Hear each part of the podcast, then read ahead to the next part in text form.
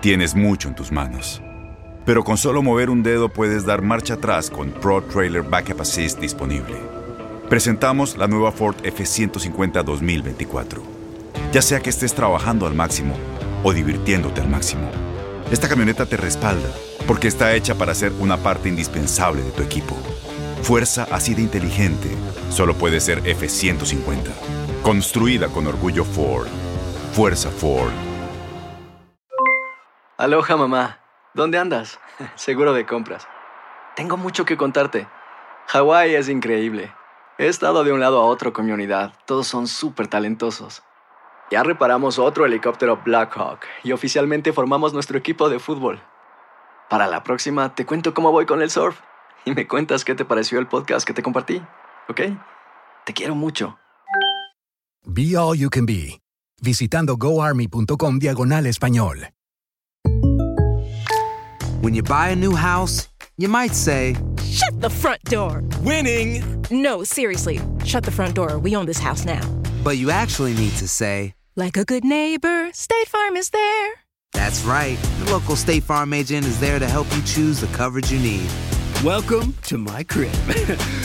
no one says that anymore, but I don't care. So just remember, like a good neighbor, State Farm is there. State Farm, Bloomington, Illinois. Bienvenidos al podcast del Gordi la Flaca. Somos Raúl de Molina y Lidia Estefan y en los próximos minutos escucharás las noticias de la farándula más picantes del momento.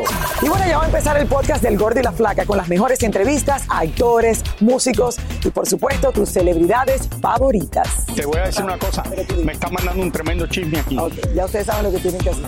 Hola, ¿qué tal mi gente? Gracias por acompañarnos. Bienvenidos al Gordo y la Flaca. En el día de hoy me acompaña mi querida Clarisa. Hola, hola a todos en casita. Estás hermosa, pareces una Barbie. Bueno, aquí estamos creando conciencia, señores. Estamos celebrando en octubre, por supuesto, el mes de crear conciencia sobre eh, el, Cáncer el de cáncer de mama. Así es. Así que todo el mundo a chequearse. Ese día, lo vi esta mañana y dije, tengo que hacerme el chequeo, porque no me lo he hecho este año, así que es bien importante. Y eso que tú eres súper joven. Sí, pero como quiera hay que tomar de los acción. 40, pero siempre hay que tomar acción. Sí, Oigan, hoy los ojos del mundo están puestos sobre, yo diría, la ciudad de Miami y el jurado que va a tener a cargo la decisión tan eh, fuerte para el actor mexicano Pablo Lyle y para la familia que sufrió la pérdida eh, de uno de, de- de sus miembros de la familia hace ya casi tres años, señores. Y son momentos de tensión lo que vive en este momento eh, el actor Pablo Lyle esperando el veredicto final de su sentencia, en este caso de homicidio involuntario por ocasionarle hace casi tres años la muerte a Juan Hernández. Un día muy difícil, decisivo para ambas familias, como dice Lili, pero Tania, por supuesto, está allá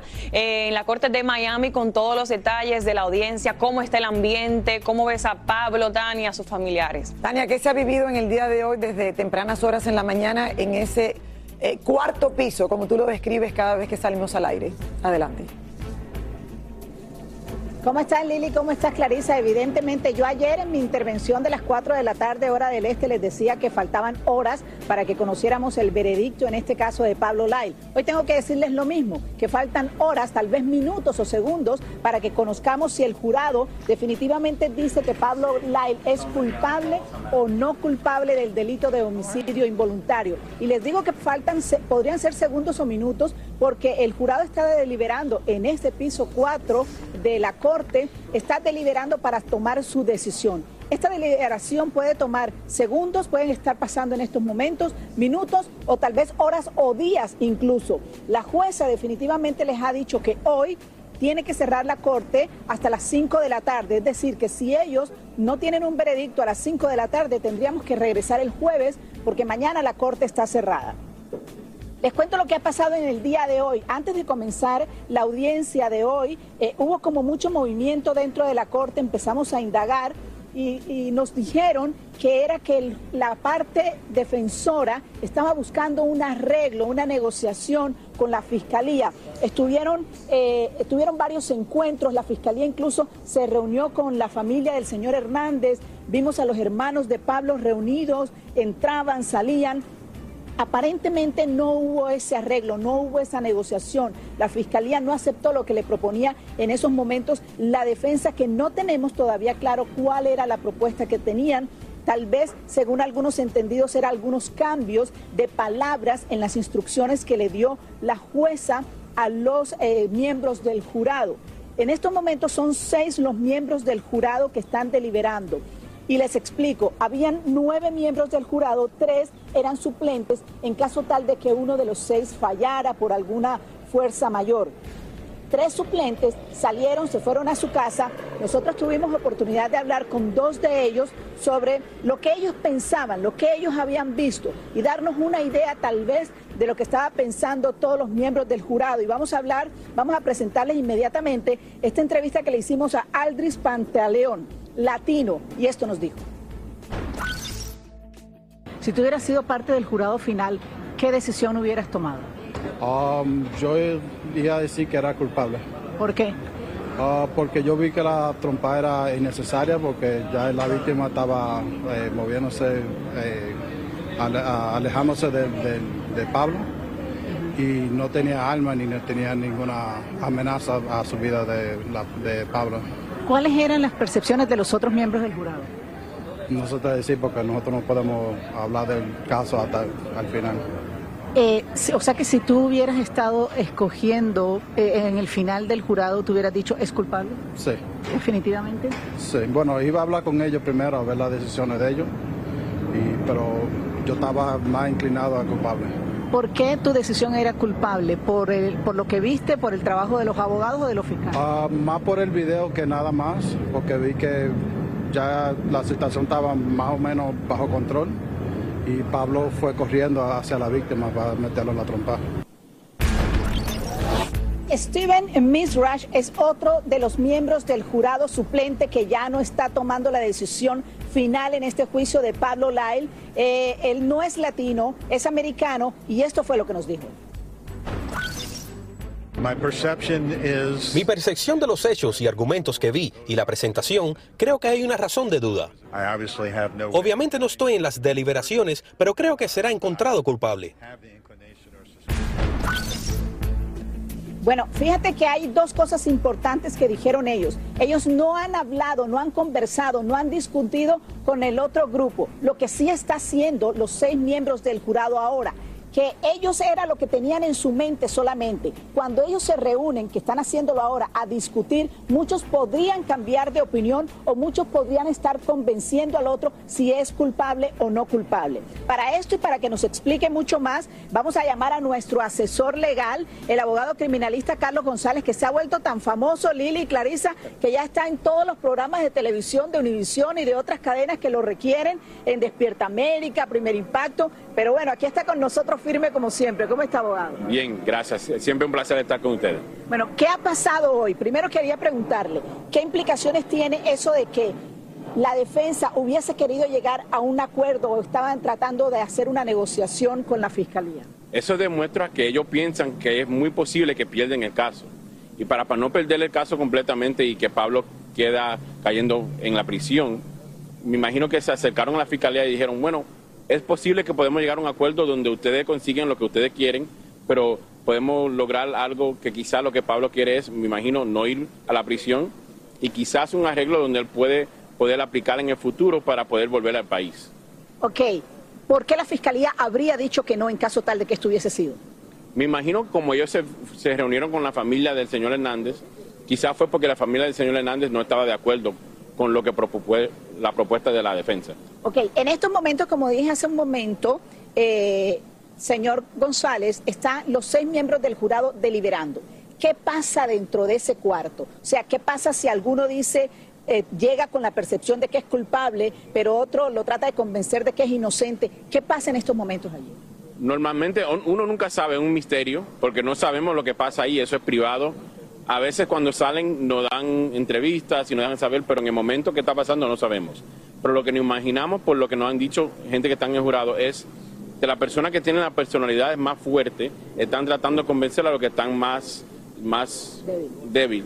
Y, quizás la gente que están más fuerte y tan opuesto se ponen a pelear y pueden durar horas y días peleando. Porque tienen que estar unánimes. Y lo que yo muchas veces hago cuando yo estoy explicando al jurado, si usted está en ese jurado, usted juró seguir la ley.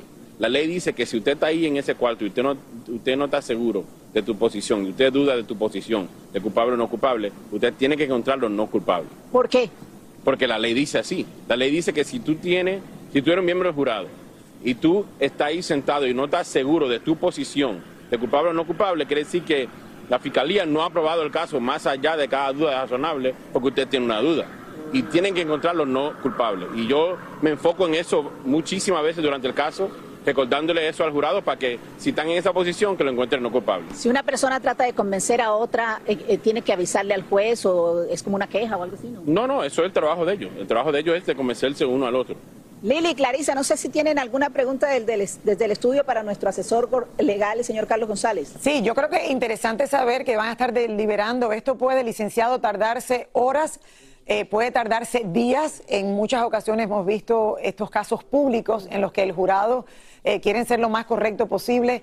Eh, solamente son ellos seis eh, metidos en un cuarto deliberando por horas o tienen acceso a lo mejor a, no sé, la, jueza entra, alguien entra, algún abogado.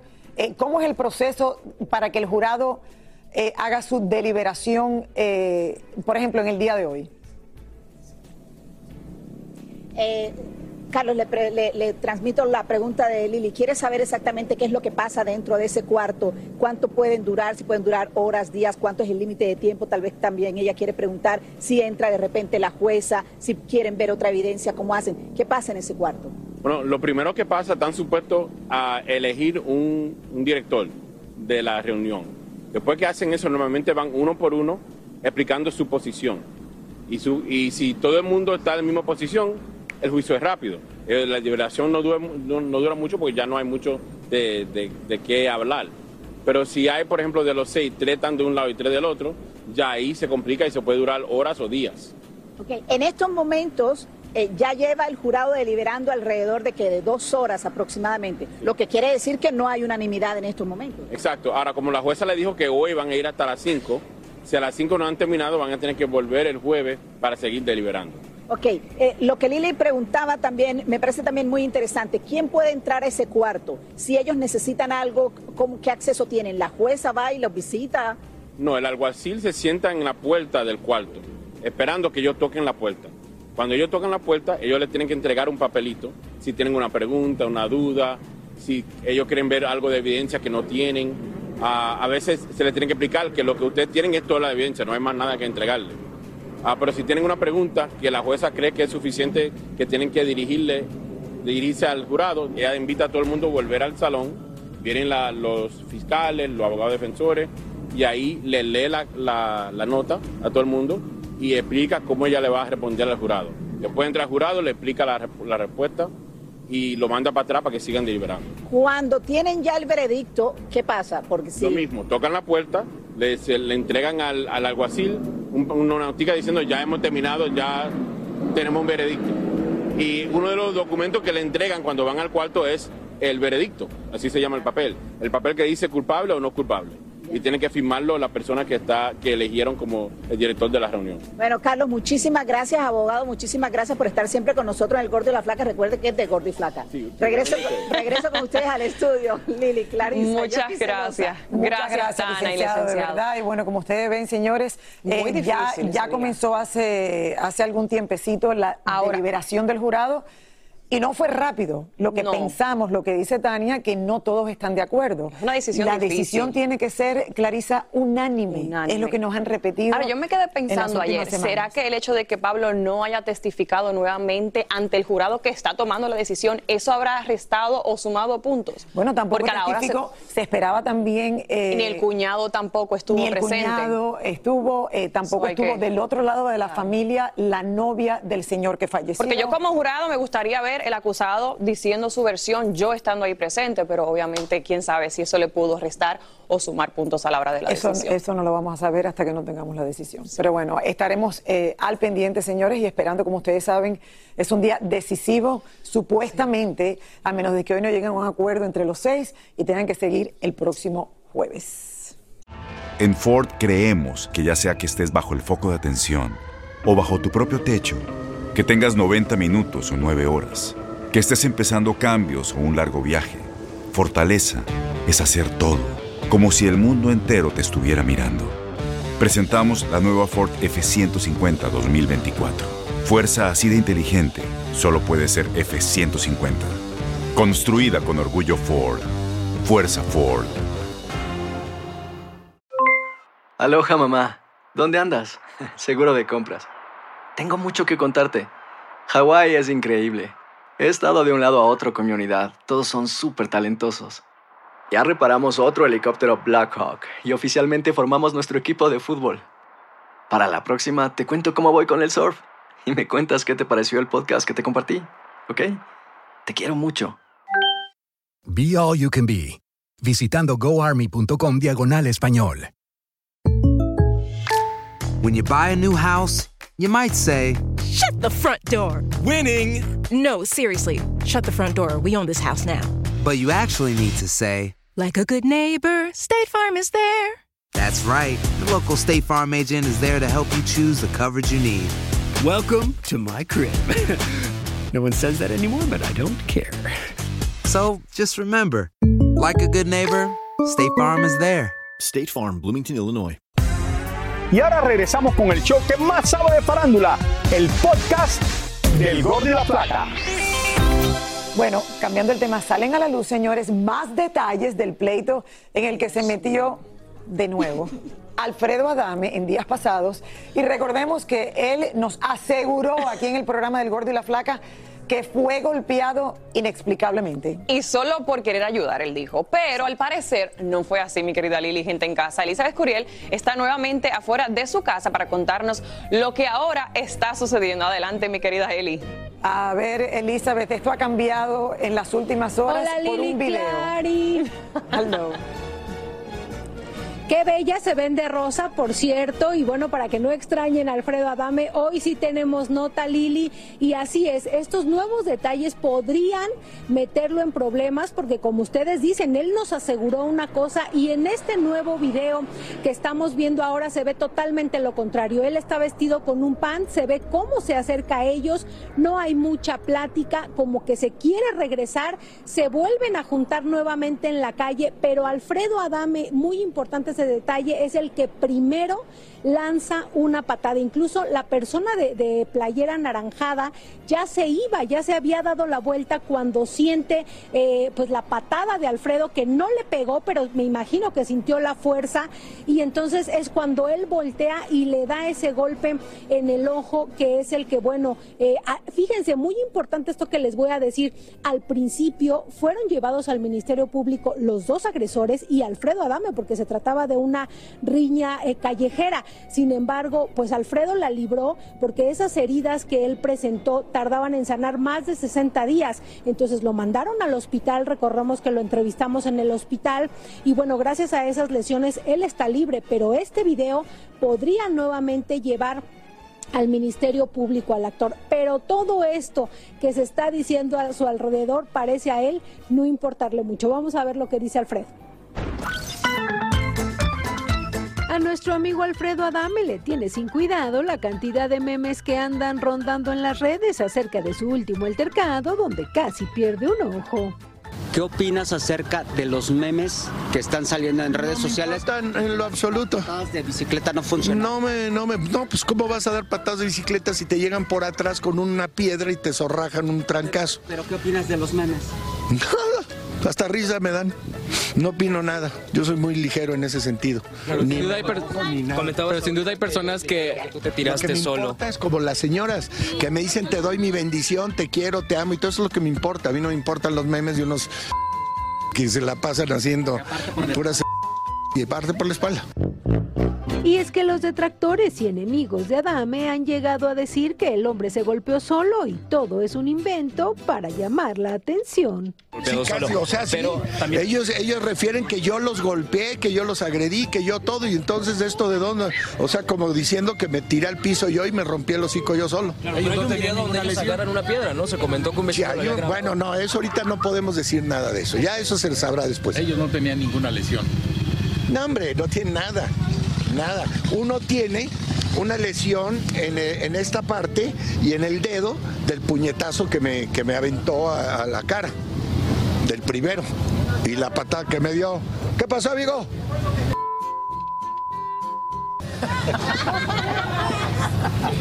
¿Eh? Bueno, señor, señor, sin duda son pues comentarios en... Nacos, naco. Bueno, ¿eh? Listo, gracias amigos.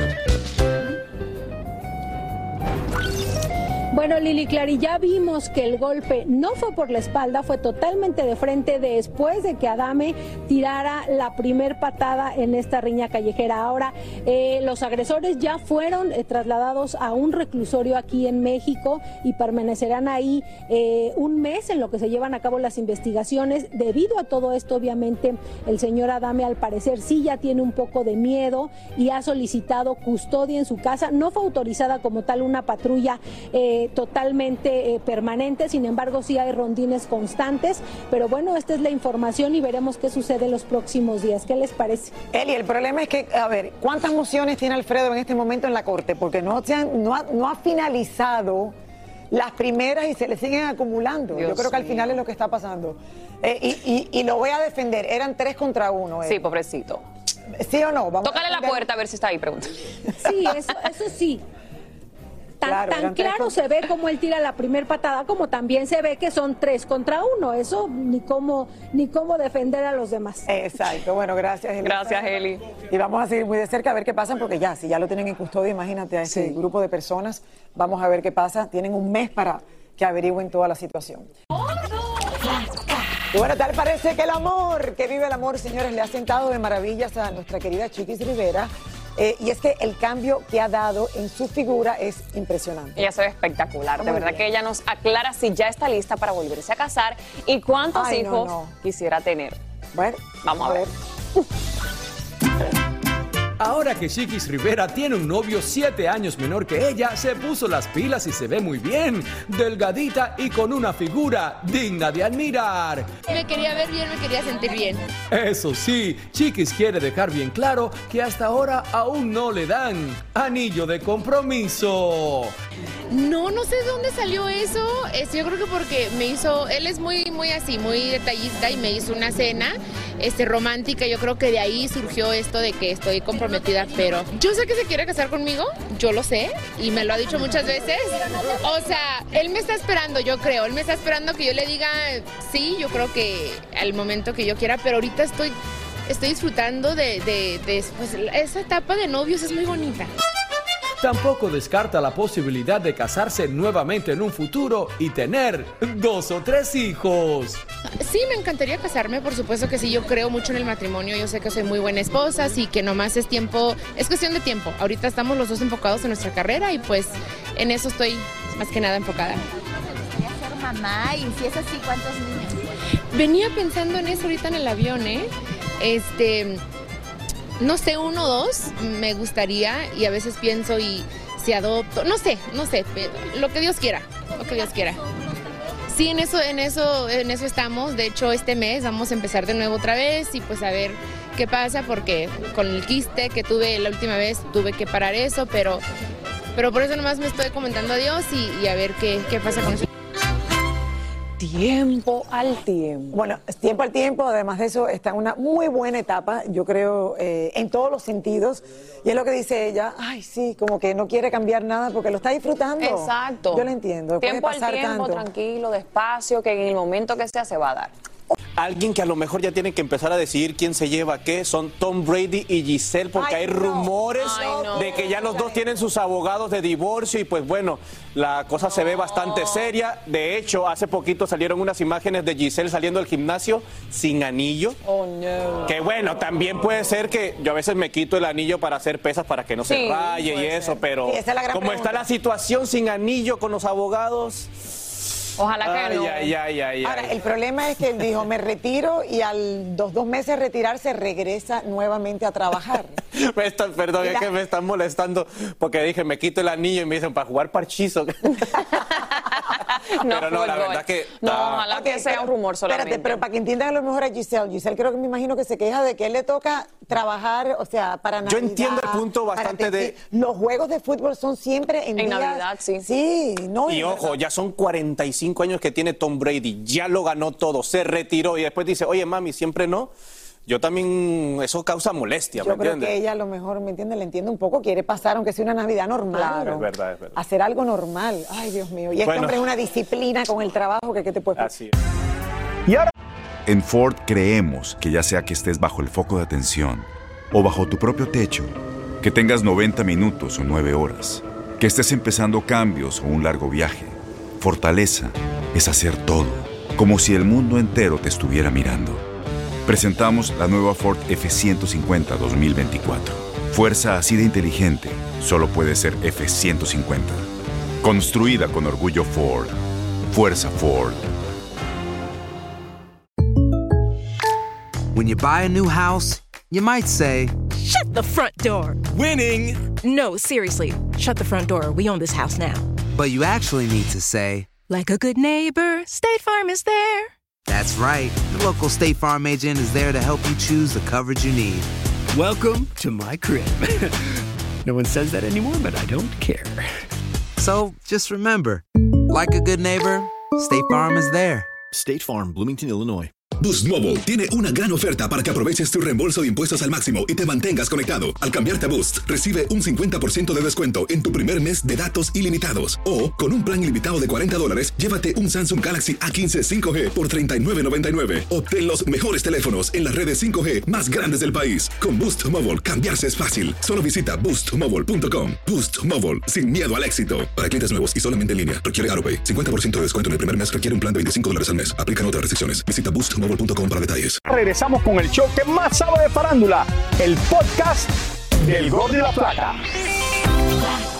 Y bueno, desde su salida de los recoditos, Luis Ángel, el flaco bello, sigue pasito a pasito consolidándose, señores, como solista. Qué bueno. No ha parado, no ha parado, de verdad. Hablamos con él y nos contó por qué no tiene tatuajes en su cuerpo y hasta le dio un arañazo a los reggaetoneros. Ay, ay, ay, vamos a ver. Luis Ángel el Flaco anda muy feliz por todos los éxitos que ha cosechado como solista y reconoce que ya está llenando un poco más los lugares donde se presenta en los Estados Unidos. Aquí en México sí es más fácil llegar y ver un lugar de 20 mil personas en una feria y que haya 20, 30, 40, hasta 50 mil. Eh, es más fácil, allá es distinto, allá los lugares son de a mil, dos mil personas, cinco mil personas. Si el lugar es de dos mil, pues ya van dos mil, o 1800 o 1900, o sea, ya, ya está mucho mejor, bendito sea Dios. Nos llamó mucho la atención ver que el flaco no lleva ningún tatuaje en el cuerpo como se usa ahora. Fíjate que como en mi casa nunca miré yo a mi papá tatuado, ni, ni, ni a mi mamá, ni nada de eso. Este, como que la cultura en mi casa así es. También nos dimos cuenta que tiene en su cuerpo unas manchas en la piel y le preguntamos de qué se trataba. Tengo, tengo, se llama melasma. Es melasma lo que tengo. El melasma nos da, es que yo, yo tengo, aunque me vean así de guapo, yo tengo raíces indígenas. Entonces, en la familia corre el melasma y pues es bien difícil para mí quitarme, no puedo. De repente duermo bien y como que medio se borran, pero de repente no y ¡fum! salen ahí.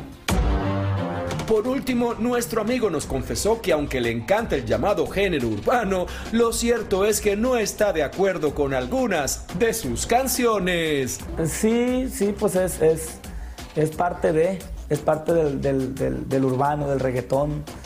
Este, pues es, es el lenguaje de la calle, pues, es el lenguaje del barrio, es el lenguaje que hablan, que habla la raza constantemente, que hablamos, porque yo también lo hablo, o sea, ay, yo no soy un santo, yo digo ciertas cosas que de repente ahí se dicen en, en las canciones, pero yo no me animo a decirlas en una canción, pues. O Claro, sea, claro, esa es la diferencia. que tal vez él no colaboraría nunca con un reggaetonero, quizás. Por, lo menos a lo mejor Por lo no menos con los que tienen las letras fuertes. Exacto. Pero Puede bueno, ser. ya el género sigue creciendo. Sí, eso sí. Tan bello. Un beso de la flaca al flaco. Yo ¡Ay, siempre sí! es amor de flacos. Oiga, la actriz Erika Buenfil, además de haberse convertido en una estrella del TikTok, regresará a la pantalla chica con una nueva telenovela. Hablamos con ella y nos contó sobre este tema y mucho más. Vamos a ver. Así llamarse, la. Erika Buenfil muy pronto protagonizará nueva telenovela junto a Jorge Salinas. Soy eh, pareja de Jorge Salinas. Soy una mamá de una familia eh, de muchos hijos, de una familia muy adinerada, en una hacienda. Él es, es un hombre muy poderoso y entonces aparentemente soy una mujer muy, muy sometida y muy este, tranquila, pero luego resulta que siempre no. Y me salen las uñas cuando veo ciertas cosas que no me gustan. Después de más de 40 años de trabajo, Erika sigue luciendo una mujer hermosa y por eso sigue mostrándose en la playa con sus trajes de baño. Mira, para ir a la playa necesitas un cuerpo y yo pues tengo un cuerpo y ya. Este, no necesitas un cuerpo especial, hay que cuidarse. Hay unas que tienen la suerte de tener siempre delgadez, otras no tanto. Hay que cuidarse y divertirse y, y esta soy. Y yo creo que de, de un tiempo a la fecha me he mostrado tal cual soy y la gente ha conectado conmigo porque una señora normal, una mujer normal, guapa y no guapa, en pijama y de todo. Y entonces yo creo que a la gente le gusta verme y, y a lo mejor muchos se pueden identificar conmigo. Por último, Erika nos cuenta que sigue dándose el acercamiento entre su hijo y el padre del muchachón. Pues es que, pues es que realmente es un buen muchacho y yo no, no me gusta que nadie, no me gusta ni alimentar en mí rencores ni, ni dolor y tampoco nunca lo llené de dolor ni de, le expliqué siempre las cosas y siempre lo tomó de manera natural. Además Nicolás tiene un gran corazón y es muy noble y entonces pues no hay nada que perdonar. Lo más importante es vivir sin resentimiento, señores. Pasó lo que pasó, perdonar y seguir adelante. Y mira, siempre se habló de ella, si el hijo va a conocer al padre o no.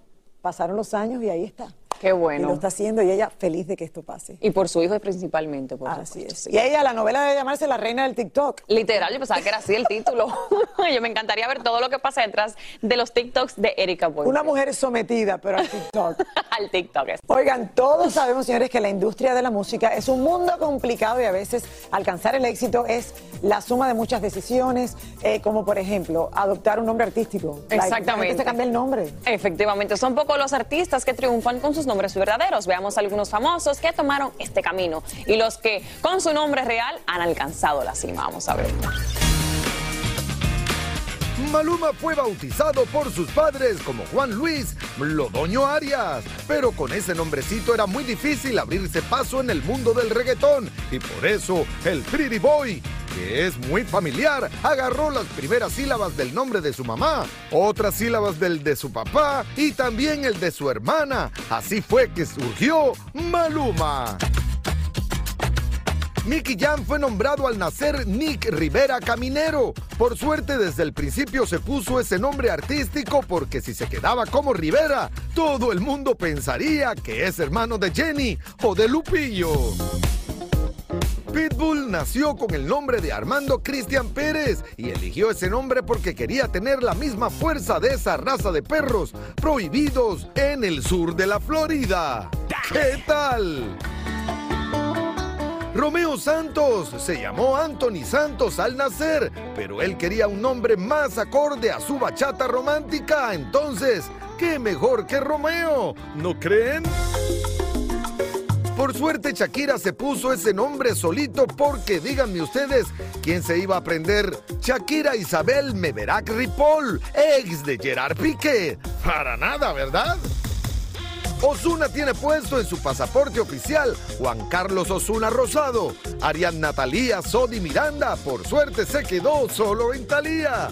Y Carol G fue bautizada como Carolina Giraldo Navarro. Y no me pueden negar que se escucha más fashion e internacional. Ya no es Carolina, sino Carol. Y tampoco es Giraldo, sino simplemente G. ¡Qué fina! ¿Verdad? Carol G. Nombre. Nicky Jam sí está ba- bastante semejante a su nombre. Carol G también. Karol G también. Talía es Talía, que es, su, que es segundo nombre. Shakira. Shakira es Shakira. Hay que nacer con nombre artista, señores. Ay, sí. Hay que, hay que adivinar con mucho. Como Lili Estefan. Es su nombre artista, no sé. Lili Estefan. Pero bueno, me quedé con el mismo. Muchísimas gracias por escuchar el podcast del Gordo y la Flaca. Are you crazy? Con los chismes y noticias del espectáculo más importantes del día. Escucha el podcast del Gordo y la Flaca primero en Euforia App y luego en todas las plataformas de podcast. Boost Mobile tiene una gran oferta para que aproveches tu reembolso de impuestos al máximo y te mantengas conectado. Al cambiarte a Boost, recibe un 50% de descuento en tu primer mes de datos ilimitados. O, con un plan ilimitado de 40 dólares, llévate un Samsung Galaxy A15 5G por $39.99. Obtén los mejores teléfonos en las redes 5G más grandes del país. Con Boost Mobile, cambiarse es fácil. Solo visita boostmobile.com. Boost Mobile, sin miedo al éxito. Para clientes nuevos y solamente en línea, requiere AroPay. 50% de descuento en el primer mes requiere un plan de 25 dólares al mes. Aplican otras restricciones. Visita Este abril te invitamos a nuestra feria virtual Univisión Contigo rumbo a la universidad. Conéctate virtualmente con representantes de colegios y universidades en la costa este, desde Nueva York a Florida. Aprende sobre ayuda financiera, becas y otros recursos para continuar tu educación. Regístrate para asistir y para la oportunidad de ganar una tableta. Te esperamos en Univisión Contigo rumbo a la universidad del 3 al 9 de abril. Regístrate ya en univision.com diagonal universidad.